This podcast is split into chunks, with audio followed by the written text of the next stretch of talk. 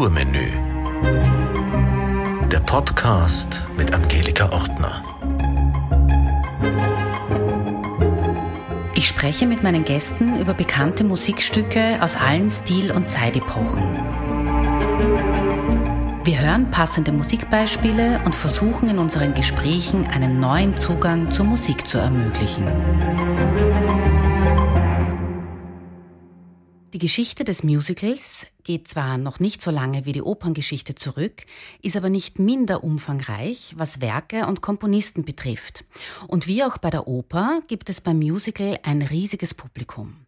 Die einen begeben sich nach Wien, Bayreuth oder Mailand, um die dortigen Opernhäuser zu besuchen. Die anderen wollen nach New York zum Broadway und nach London oder Hamburg, um die besten Musical-Aufführungen zu erleben. In der Musical-Autorenschaft finden sich, so wie auch im Genre Operette, immer wieder Erfolgsduos, also Komponist und Texter. Richard Rogers und Oscar Hammerstein, The King and I und Sound of Music haben die beiden geschrieben.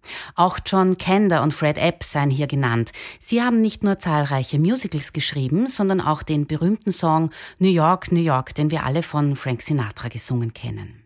Claude Michel Schönberg und Alain Boublil haben gemeinsam Les Miserables 1980 und 1991 Miss Saigon geschaffen. Die Geschichte beruht auf der Novelle Madame Chrysanthème, so wie auch die Oper Madame Butterfly von Giacomo Puccini.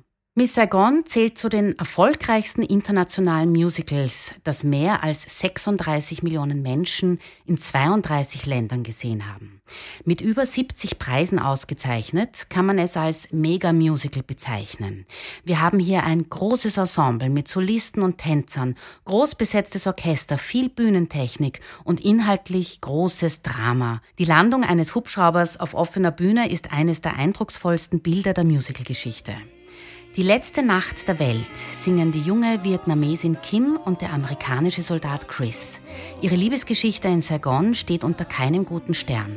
Sie besingen, dass sie das Beste aus ihrer ausweglosen Situation machen und die gemeinsame Zeit noch genießen wollen, bevor alles tragisch enden wird.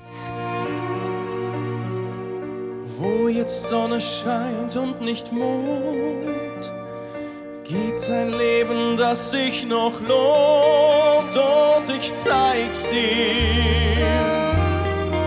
Ich geh mit dir. Du wirst vor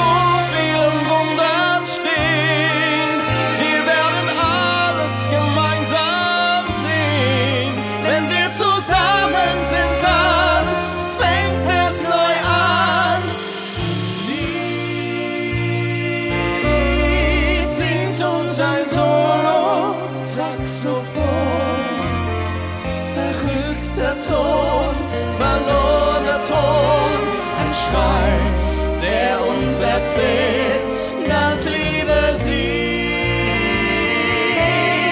So singt das Solo, Saxophon. Sag zu mir, halt sie ganz sacht und tanz, als wär's die letzte Nacht der Welt.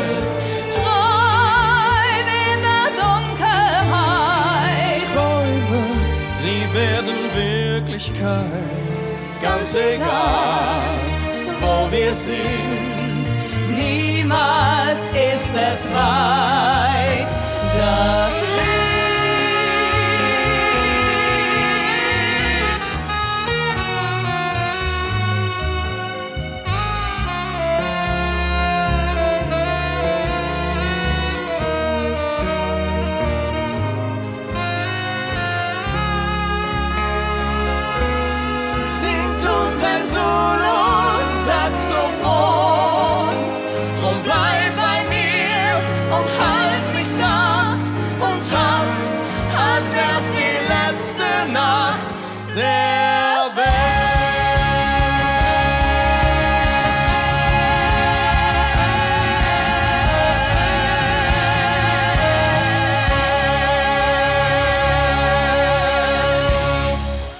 Herbert Pichler ist musikalischer Leiter zahlreicher Musicals der Vereinigten Bühnen Wien. In den letzten Jahren waren das Miss Saigon, Barbarella, Hair, Mamma Mia und Bodyguard. Er ist Dirigent des Star-Orchesters in der ORF-Show Dancing Stars und er unterrichtet am Institut für Popularmusik an der Universität für Musik und Darstellende Kunst Wien. Herbert, du hast das Musical in Wien dirigiert es war dein großes Projekt und du kennst es also demnach in- und auswendig. Was ist denn das Besondere an diesem Duett Die letzte Nacht der Welt? Das für mich Besondere ist, dass ich bis zu dem Zeitpunkt, als ich begonnen habe, das Musical einzustudieren mit äh, Cast, über diesen Song dachte, was ist das nicht für ein unglaublich fürchterlich kommerzieller Song? Äh, noch mit diesem Solo-Saxophon und ich habe ihn auch manchmal bei Galas gespielt und ich muss gestehen, ich dachte, es ist nahe, wenn nicht sogar Musikantenstadel und ich bin nicht wirklich ein Fan dieser Sendung gewesen. Ich und, auch nicht. und im Zuge des Einstudierens hat sich äh, das Bild gegenüber diesem Song, ich würde sagen, diametral verändert. In, im, Im Grunde genommen ins Positive weil mir klar wurde, zu welchem Zeitpunkt, warum er geschrieben wurde und die Auskoppelung, die ich kannte von den Charts, das war auch in den Charts der Song, äh, hat im Grunde ein vollkommen falsches Bild in mir entwickelt damals und ich dachte, wie gesagt, das, was ich vorher gesagt habe. Naja, die Gratwanderung zwischen ähm, Schlager und Musical ist ja manchmal recht eng. Und ist es nicht so, dass wenn man sich überhaupt, wenn man jetzt, äh, sei es jetzt als Musikerin oder Musiker im Orchester sitzt oder im Ensemble mitsingt oder in deinem Fall als Dirigent, wenn man sich so lang und intensiv mit der Musik beschäftigt, schon in der Probenzeit, bei den zahlreichen Aufführungen sowieso, dass sich das alles sowieso ein bisschen wendet, wie man das dann empfindet und wie man dann dafür brennt oder so, wie sich die Meinung ändern kann, so wie du das gerade geschildert hast? Ist zusätzlich der Fall. Ich habe nur mit diesem Song sozusagen eine Vorgeschichte, weil ich ihn schon lange kannte und die genaue Situation, äh, wann er wo in, am Abend äh, sozusagen gespielt wird, kannte ich nicht. Ich kannte nur die Auskopplung. Bei einer Gala wird der Song gesungen und allein der Satz äh, mit Solo-Saxophon und dann kommt ein mit unglaublich viel Vibrato spielendes, kitschiges, äh, kitsches, kitsch can äh, äh, Saxophon. Denkt mir, was ist denn das? Insofern bin ich ein bisschen erstaunt gewesen, dass er überhaupt als Hitsong verwendet wurde. Das ist das Einzige, was ich nicht wirklich verstehe, wenn ich ehrlich bin. Naja, weil er ist schon, es ist ein, ein Ohrwurm und wenn man mit dem Publikum spricht, ich habe so ein paar Leute im Vorfeld gefragt, von denen ich gewusst habe, dass sie es gesehen haben, welche Nummern hast du in Erinnerung? Die meisten haben gesagt, oder eigentlich fast alle haben gesagt, äh, die letzte Nacht der Welt. Also es ist ein Duett an wichtiger Stelle, es ist sehr dramatisch und es ist ein Ohrwurm und das sind ja alles irgendwie Hit-Garantien in dem Zusammenhang, gerade im Musical auch, oder? Ja, das stimmt schon. Aber ähm, wenn man jetzt das Hitpotenzial von Songs hernimmt, vielleicht bin ich da, ist meine wirklich subjektive Meinung, äh, wenn ich an Memory denke, aus mhm. Cats von Andrew Lloyd Webber, dann ist das schon, ohne jetzt die Geschichte zu kennen, sondern wenn man nur die Auskopplung kennen würde, sagt man, das ist wirklich auch ein qualitätsvoller Hit.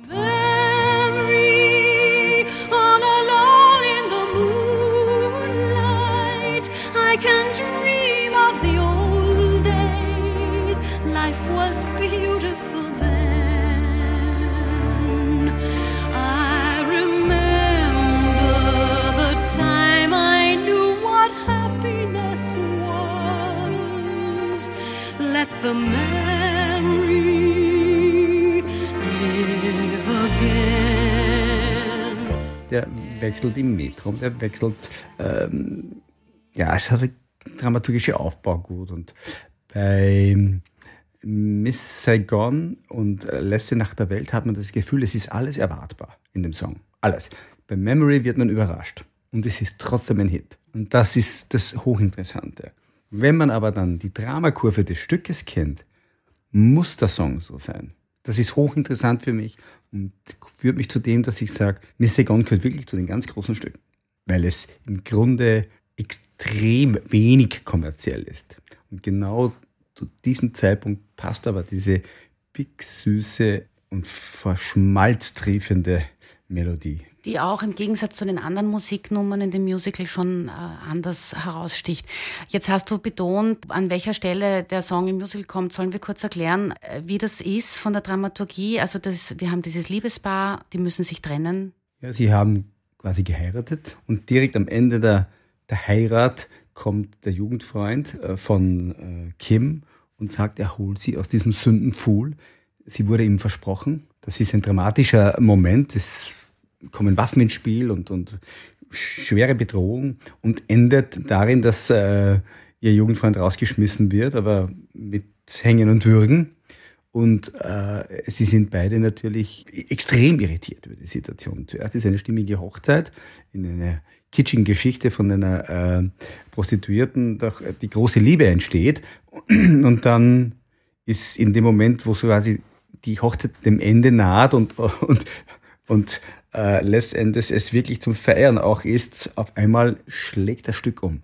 Dann sagen beide, lass uns das einfach genießen. Und es ist nicht nur der Kitsch, sondern auch große Verzweiflung drinnen. Die letzte, man könnte auch sagen, die letzte Nacht der Welt. Man, man könnte viele Wörter in dem Fall betonen. Und das, wie gesagt, ist, äh, ist wirklich grandios gemacht. Was war denn zuerst das Drama, das die Vorlage bietet für das Musical, oder ist es schon auch äh, das Zusammenspiel der Autoren eben mit Text und Musik? Aus meiner Sicht das Zusammenspiel der Autoren. Ich habe äh, mit Claude Michel Schönberg dann äh, auch ein paar Tage gearbeitet, auch mit Cameron McIntosh, dem Produzenten, der schon auch sehr dahinter ist, dass das äh, Stück äh, einen hohen Standard hat ja, zu Macintosh müssen wir kurz dazu sagen, das ist so, mit wem kann man denn den vergleichen? Das ist so der Über Überproduzent von allen großen Musicals. Ja, er ist, äh, hat seine eigene Firma Hermann Macintosh Limited und dann ist er auch noch für viele Produktionen der Real Useful Company zuständig. Also die Andrew Webber Firma hat er auch einige, hat zur Zeit Phantom der Oper auch Cats äh, produziert. Les Miserables ist schon ein bisschen, Les Miserables ist, ja, das ist seines, ist weil das ja, ja. Schönberg ist. Das ja. ist sozusagen, es sind, man spricht ja immer von den Big Five Musicals. Das sind eben die zwei Macintosh-Stücke mit äh, Les Miserables und Miss Saigon und von Webber eben Jesus Christ, Cats äh, und Phantom der Oper. Mhm. Und so, die sind so die große Konkurrenz geworden äh, Anfang der 70er Jahre mit Jesus Christ äh, von London, von West End her. Und insofern glaube ich schon, dass es das Team ist, äh, Bublil Schönberg. Ähm, ich finde es einfach großartig, es werden die Figuren musikalisch eingeführt von, von ihren, von den Melodien, wie er dann das verwebt und, und die, die, dieses Etablieren dann auch in die Instrumente gibt letztendlich. Und äh, diese Verdichtungen, das ist schon ziemlich große Klasse. Ähm, du hast gerade gesagt, die Big Five, also die Musicals kann man ja ganz gut einteilen. Also diese klassischen mhm. Musicals, dann gibt es die sogenannten Jukebox-Musicals, mhm. die halt nicht durchkomponiert sind. Ähm, was ist denn jetzt Miss Saigon? Ist das ein Drama-Musical oder können wir sagen, es ist einfach ein modernes Musical, weil es erst, weiß ich nicht, 30 Jahre alt ist? Ich bin da. Ähm, ich nicht fürs ehrlich, Kategorisieren. Ich, ich, bin nicht fürs Kategorisieren, wenn ich ehrlich bin. Es ist sicher Drama. Mhm. Es ist rein vom Dirigieren her rein physisch schon herausfordernd, weil es, ich, wir haben nachgeschaut, ich glaube, es sind ungefähr 10 oder 11 Sekunden Pause für den Dirigenten. Ja, weil alles durchkomponiert weil ist eben. Alles durchkomponiert ist. Es ist auch bis auf zwei Szenen nicht geklickt. Es ist alles sehr agogisch. Der Siegeszug des Drachen und, und äh, American Dream sind geklickt, weil äh, so viele, sie müssen Masken tragen, die Tänzer und Tänzerinnen und Sänger. Man, man kommt gar nicht durch letztendlich. Insofern muss man das klicken und muss es sozusagen doppeln, den Gesang, sonst wird es nicht gehen. Mhm. Und es ist sozusagen von der Interpretation und wie die Musik instrumentiert ist und geschrieben ist, insofern schon äh, interessant für alle Londoner, ja, Phantom der Oper ist vielleicht ähnlich, aber Jesus Christ oder Cats sind definitiv anders. Äh, es sind Musicals, die weniger Agogik haben, aber Missegon hat extrem viel Agogik und ist dadurch der Oper sehr nahe letztendlich. Das äh, ist doch die Temposchwankungen und dadurch auch der Spannungsaufbau und Spannungsabbau äh, über die Agogik sehr gut funktioniert, muss ich sagen. Das ist ungewöhnlich fürs Musical, meiner Meinung nach. Wie ist denn das mit den Auflagen? Wir haben jetzt von dem Produzenten schon gesprochen, äh, was also das Notenmaterial vom Verlag und so betrifft. Ich weiß jetzt nur, dass zum Beispiel bei Jesus Christ, da gibt es also unterschiedliche Besetzungsvorschläge, die man dann aber nicht verändern darf. Da gibt es größere Orchester, kleinere Bands und so damit das auch immer gleich klingt. Also jetzt bei Miss Saigon zum Beispiel, was mir aufgefallen ist mhm. bei den mhm. Aufnahmen, es klingt immer gleich, egal mhm. welche Sprache man hierher nimmt. Das heißt, das Orchestermaterial ist immer gleich. Der Saxophonist darf eigentlich nie improvisieren oder so. Ähm, na, es gibt zwei verschiedene Versionen. Es gibt sozusagen die lizenzierte Version und, und sozusagen auch die Non-Replika-Version. Äh, die Non-Replika erlaubt, dass man Dinge verändert in der Inszenierung, mhm. vielleicht auch musikalisch wird schon schwierig, das, das stimmt schon, aber trotzdem ist es sozusagen ein bisschen freier. Aber wenn es lizenzierte Produktionen sind, da kommen Supervisor, dann ist es wirklich ganz, ganz genau, äh, äh, fast eins zu eins. Wobei ich sagen muss, wir hatten in Wien, ich hatte zum Beispiel einen Supervisor, ähm, Alfonso Casado Trigo, einen Spanier, der in London sehr viel macht, äh, der in der ersten Woche so vorgegangen ist, dass er zu mir gesagt hat, Herbert, wir haben eine Übersetzung, die ist auch neu. Sie wurde extra für Wien nochmal neu gemacht von Michael Kunze.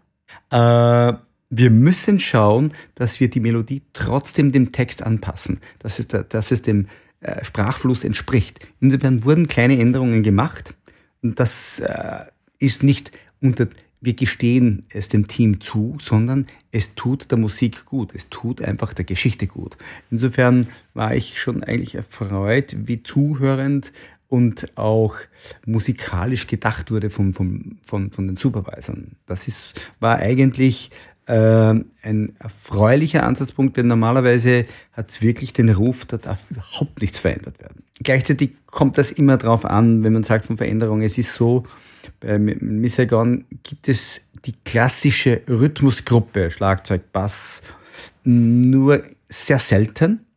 Da wird aber von der Rhythmusgruppe schon eigentlich, wird, ich würde sagen, 20 bis 25 Prozent Freiheit gegeben, mhm. gleichzeitig aber auch eingefordert. Also man sagt, hey, ihr habt die Freiheit, ihr müsst aber auch liefern sozusagen. Das ist aber bei Jesus Christ wieder viel wesentlich anders, weil es viel rockiger ist. Das ist bei Phantom der Oper kaum der Fall. Es kommt immer darauf an, in welcher Stilistik man sich bewegt. Bei Miss Saigon ist es auch sehr opernhaft, aber es gibt äh, schon Momente, wo man sagen kann, hey, da gibt es die Freiheiten und das und das ist sozusagen äh, erlaubt und gleichzeitig eingefordert. Du hast die Sprachen schon angesprochen. Also Miss Saigon wurde in 15 Sprachen übersetzt, wobei Englisch die Originalsprache ist. Du hast gesagt, es war gut, dass dieser Supervisor da ist, aber verliert es dann nicht doch ein bisschen? Vor kurzem hat nämlich der Chorleiter Erwin Ortner das ganz anschaulich erklärt, was eben Vokale und eben eine andere Sprachmelodie bewirken können, wenn was übersetzt wird. Also bei der Oper ist das ja oft überhaupt nicht geglückt. Es ist immer unterschiedlich. Man kann natürlich sagen, dass die deutsche Sprache vielleicht äh, härter ist und nicht so äh, singend wie, wie das Italienische oder wie Französisch. Mhm. Nona. Also insofern, ja, gibt halt die Unterschiede. Meiner Meinung nach ist es ja eher so, es ist wichtig, dass man zum Beispiel bei Letzte Nacht der Welt, dass man sagt, hey, was haben die da jetzt gesagt? Und danach erst, was haben sie gesungen? Mhm. Ganz überspitzt gesagt was, was ist der Konnex, was ist die Dramakurve. Mhm. Wenn das glückt, dann ähm, ist ja schon irrsinnig viel erreicht letztendlich. Und da wurde halt geschaut, dass dieses Storytelling, wie man hier, wie man halt sagt, möglichst äh, stark ist. Insofern ist es eher das Faktum, ob eine Sprache geeigneter ist, gesungen zu werden oder eine andere weniger geeignet ist. Ich glaube, dass das eher so eine grundsätzliche Frage ist und weniger die Frage der Übersetzung. Man kann schon sagen, eine geglückte Übersetzung, natürlich kann man das sagen, aber ich denke eher, dass es von, von, von Fundament her die Frage ist, welche Sprache ist für die Musik geeigneter, welche nicht. Hören wir uns mal eine englische Variante an. Und zwar singen Eva Noblesada und Alistair Brammer. in a place that won't let us feel. In a life where nothing seems real, I have found you. Found you. In a world that's moving too fast, in a world where nothing can last, I will hold you. I will hold you. Our lives will change when tomorrow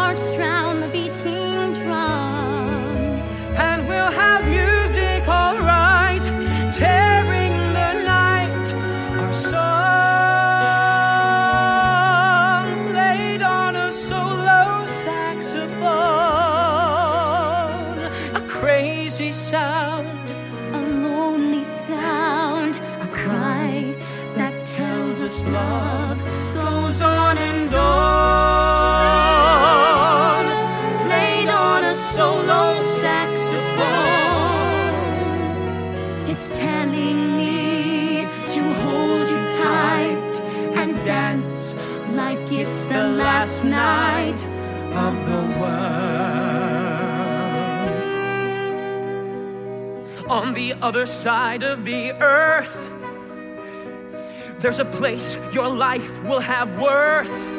I will take you. I'll go with you. Ah! You won't believe all the things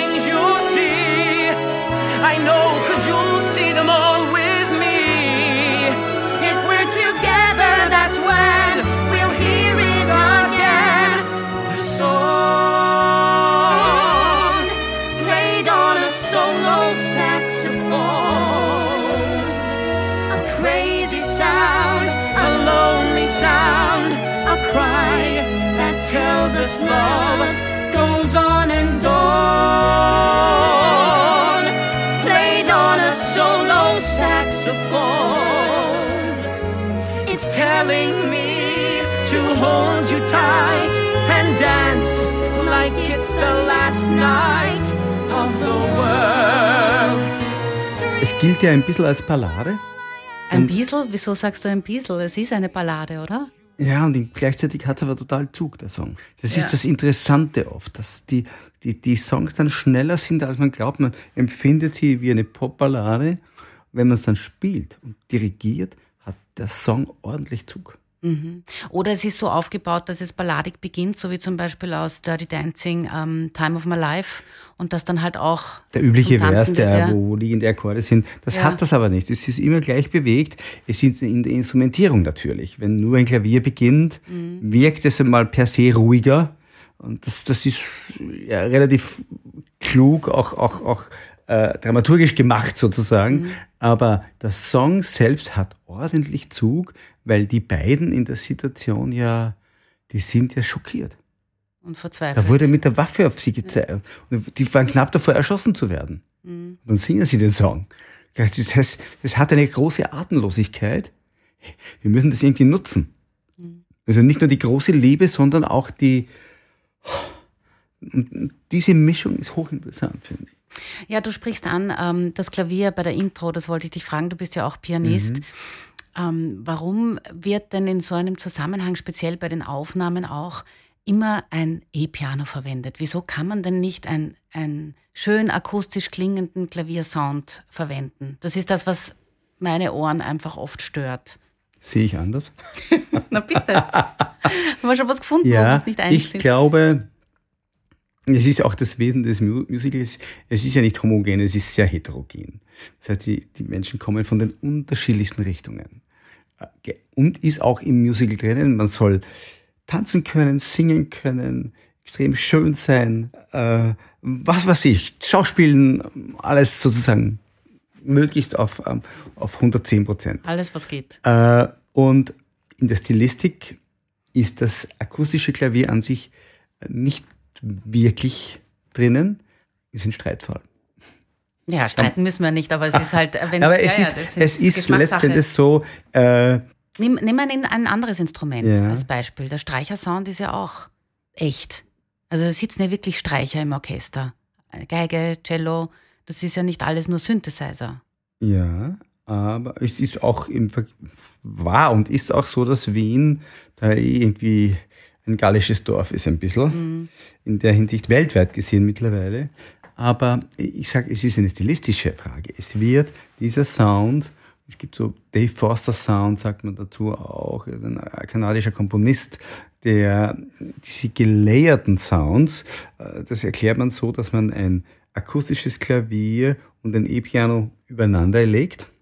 Das, das ist hier auch gemacht letztendlich und ist auch ein bisschen Zeitgeist. War ganz typisch 80er, 90er. Das ist das eine. Und das zweite, was dazu kommt, äh, das akustische Klavier per se, wenn man es spielen würde, würde im Orchester in so einer Stilistik nicht durchdringen. In der Einleitung schon, das stimmt. Aber es wäre nicht wirklich stimmig, glaube ich. Ja. Aber trotzdem gebe ich dir recht, da gibt es verschiedene Sichtweisen. Äh, was ich noch fragen wollte, du hast gesagt, du hast mit dem Schönberg zusammengearbeitet, der war in Wien. Wie ist der denn so? Also das ist ja schon was Feines, wenn man mit dem Komponisten zusammenarbeiten kann. Äh, Auf der anderen Seite, wenn, wenn ein Komponist nicht mehr lebt, tut man sich vielleicht, wenn es nicht Verlagsrechte gibt, mit Streichungen leichter und so. Aber das Spannende ist ja, sich mit dem richtig auszutauschen. Der hat das geschrieben und eine konkrete Vorstellung. Ja, das Wie ist, schon, das? ist wirklich spannend, weil er war fast eine Woche da und äh, die Produktion wurde ja eineinhalb Jahre verschoben aufgrund der Pandemie. Mhm. Sie hätte äh, zwei Saisonen spielen sollen, konnte nicht. Äh, das nächste ist, äh, es war, glaube ich, in einer Größe gespielt mit 25 oder 26 Musikerinnen, was weltweit gesehen extrem unüblich schon ist. Äh, und wir aber hier in Wien wirklich schauen, äh, dass wir nicht ersetzen, sondern eins zu eins den, den Score, die Partitur spielen. Äh, und das hat natürlich auch äh, Response bekommen von den Autoren äh, und von Macintosh. Die waren, Macintosh war auch eine Woche da und hat geprobt. Sie wollten das einfach sehen. Und sie waren, ich habe einen persönlichen Begriff, äh, einen Brief bekommen noch von Macintosh einen Tag später, wo er einfach begeistert war, dass das der Fall war. Also Ah, schön. Und auch gesagt, sie wollten eigentlich, ob, ob ich nicht Fuß Supervisor mache. Aber ich gesagt, nein, interessiert mich eigentlich nicht, weil Supervisor eher ein bisschen Moralapostel, Anstandswauwau, so darf es nur gemeint, interessiert mich nicht so, wenn ich ehrlich bin. Aber es ist trotzdem ein, ein, ein Zeichen der Wertschätzung, dass man sagt, dass man sagt hey, da gibt's äh, ein Team oder Leute hier, die einfach hohes Niveau haben, die könnten wir oder sollten wir eigentlich auch anderweitig verwenden. Das ist, das ist schon spürbar, dass Wien äh, mittlerweile mehr als bemerkt wird. Als Musicalstadt auch. Ja, meinst du? mittlerweile mehr als bemerkt. Also ich würde meinen, es war jetzt zum Beispiel bei Rebecca so, dass sehr viele Holländer und Holländerinnen auch da sind und vom West End Leute gekommen sind, die gesagt haben, nein, sie kommen bewusst hierher, weil der Level so hoch ist. Hat mehrere Gründe. Ich glaube, die, die österreichische Sichtweise, was Kultur betrifft, ist natürlich eine über Jahrhunderte gewachsene. Und es ist auch die Wirtschaft und die Kultur und mit Tourismus sehr verwoben über die Jahrhunderte. Insofern ist es auch wichtig für die ganze Wirtschaft. Und insofern gibt es auch wesentlich größere Wertschätzung als in anderen Ländern der Kultur gegenüber. Das Musical dient im Gegensatz zur Oper, also manchen Inszenierungen, dem Werk und dem Publikum, finde ich. Wieso denkst du denn, gehen mehr Menschen ins Musical als in die Oper? Ist Was- das so? Ich höre das immer wieder. Ich sehe es manchmal selber, wenn ich selber im Publikum bin. Viele andere Künstler bemängeln das, also speziell die, die auch sehen, wie das Publikum der Oper wegbricht. Es geht schon ein bisschen in die Richtung. Was macht denn das Musical richtiger als die Oper? Also ich kann es jetzt äh, sagen über das letzte Jahr, über die letzte Saison. Da war es schon auffallend, dass beide Musicals und dann auch noch, wir hatten noch Jesus Christ auch eine als Produktion, äh, Glöckner von Notre Dame und Rebecca unglaublichen Zuspruch hatten. Also ich hatte auch in Rebecca die Premiere gehabt und es waren auch Bekannte von mir, Symphoniker, Philharmoniker drin, die gesagt haben, oh, grandios, Mhm. grandios. Es wird wirklich erzählt, es wird speziell bei Rebecca ist es so, dass äh, es ein Thriller, es ein Krimi ist und du erfährst erst Mitte zweiter Akt, worum es überhaupt wirklich geht. Und das ist etwas, wo ich sagen muss, es ist, es wird die Geschichte verstanden. Wir haben bei Rebecca eine extrem hohe Textverständlichkeit. Ist auch bei Massenszenen. Und wenn das äh, sozusagen alles so funktioniert, ist es schon sehr, ja, man hat dann das Gefühl, die Leute gehen dann raus und, und, wissen, was erzählt wird. Es wird nachher, man geht raus und die Leute, ich werde gefragt, ja, warum ist das heute so gewesen? Und bei, bei Glöckner von Notre Dame wiederum ist es so, dass da noch eine Kombination dazu kommt, die ich jetzt äh, nachdem ich die letzte Vorstellung gesehen habe, letzten Sonntag, wie Dancing Stars die erste Staffel hatte, war nachher für die Tanzschulen, das war wie der siebte Himmel. Das war der Man wollten Boom. alle Mhm. tanzen. Und jetzt ist es so, dass Chöre aufgrund dieser ähm, Inszenierung, die einen 40-stimmigen Chor auch noch im Hintergrund bei Glöckner von Notre Dame in der Kathedrale mitsingen lässt, ein extremer Aufschwung äh, und ein extremer äh, ein Multiplikator für Chöre ist. Und äh, das kommt auch dazu, dass das Publikum natürlich beim Musical äh, schon sehr wichtig ist, weil im Musical geht es, und das kann man jetzt sehen, wie, man will, aber es geht natürlich auch ums Geld. Insofern äh, ist ein Parameter auch, wenn es erfolgreich ist, ist es auch ein gutes Musical unter Anführungszeichen. Diesen, da kann man jetzt sagen, okay, ähm, dem will ich mich nicht aussetzen, das lehne ich ab oder was auch immer und sage, ja, ist, ist, ist vielleicht auch ein ganz ein, ein, ein wichtiger Aspekt, den man halt ähm, mehr zur Kenntnis nehmen muss, sondern er sagt ja letztendlich aus, ich will fürs Publikum oder für die Zuseher so etwas äh, produzieren, unter Anführungszeichen. Ist sozusagen vielleicht der große Unterschied äh, zur Oper. Mhm. Ja, du sagst, die Leute gehen raus und kennen sich aus und wissen, was da jetzt passiert ist auf der Bühne. Äh, bei manchen Operninszenierungen ist es eben so, dass du nachher im Programmheft lesen musst, was eigentlich gemeint war. Also ich vermute, dass es auch damit zu tun hat, dass das Musical immer auf der Bühne das zeigt äh, oder die Zeit widerspiegelt, in der das Musical spielt. Es ist ja oft so, dass wenn du eine, eine moderne Operninszenierung hast, dass die versuchen, dass, äh, die ganze Handlung in die Jetztzeit zu verlegen, weil viele Regisseure halt meinen, die jungen Leute, das junge Publikum versteht das nur, wenn es in die Jetztzeit äh, gelegt wird. Also dann hast du halt einen Don Giovanni in, ich sag's jetzt überspitzt, Jogginghosen und T-Shirt. Beim Musical ist das aber nicht. Man Ja. sieht das, was, was um Das was hängt aber mit, ich glaube, mit anderen Dingen, das hängt auch mit rechtlichen Dingen zusammen. Wenn die Autoren das, äh, der Todeszeitpunkt 70 Jahre aus ist, dann kann man mit dem Stück kann man Interpretationen machen. Insofern ist natürlich im Interesse äh, äh, eines Leading Teams von Re Regie, Choreografie und so weiter, hey, ich möchte mir da was überlegen. Wenn aber im Musical, das doch eine relativ junge, äh, ein junges Genre ist, die Autoren noch nicht, wenn die Rechte noch nicht frei sind, sind natürlich die Hände gebunden. Aber ich weiß auch, dass es bei Glöckner, ja, die, die, die Sinti und Roma, äh, äh, die ja im Stück eine wesentliche Rolle spielen, mit Esmeralda auch, aber dass gewisse Worte gar nicht äh, Leute zusammenzucken letztendlich, wenn sie kommen. Trotzdem ist es eine schwierige Frage, soll man da im Originaltext jetzt was verändern oder nicht? Das äh, ist schwierig. Gut, das ist ganz generell jetzt eine Frage. Das ist aber wieder eine andere Frage, weil es eine gesellschaftliche Frage Ja. ist. Das, das andere jetzt ist eine inszenatorische Frage, die, oder, oder ein, ein Zugang, der meiner Meinung nach zurzeit gar nicht so stark ist, Mhm. aber der auch seine Begründung darin hat, dass sozusagen die Rechte frei sind. Ah, dann wäre es aber wirklich spannend, wenn wir jetzt vorausschauen könnten, wie wird denn Cats oder, ähm, oder Les Miserables, was auch Mhm. Ja, immer, ja. in 100 Jahren inszeniert? Oder es ist eine Non-Replika. Wenn es eine Non-Replika ist, dann kann man das ja machen. Ja, werden wir leider nicht mehr erleben. Hm? Meine letzte Frage, Herbert. Was können Kunst und Kultur zu einer besseren Zukunft beitragen?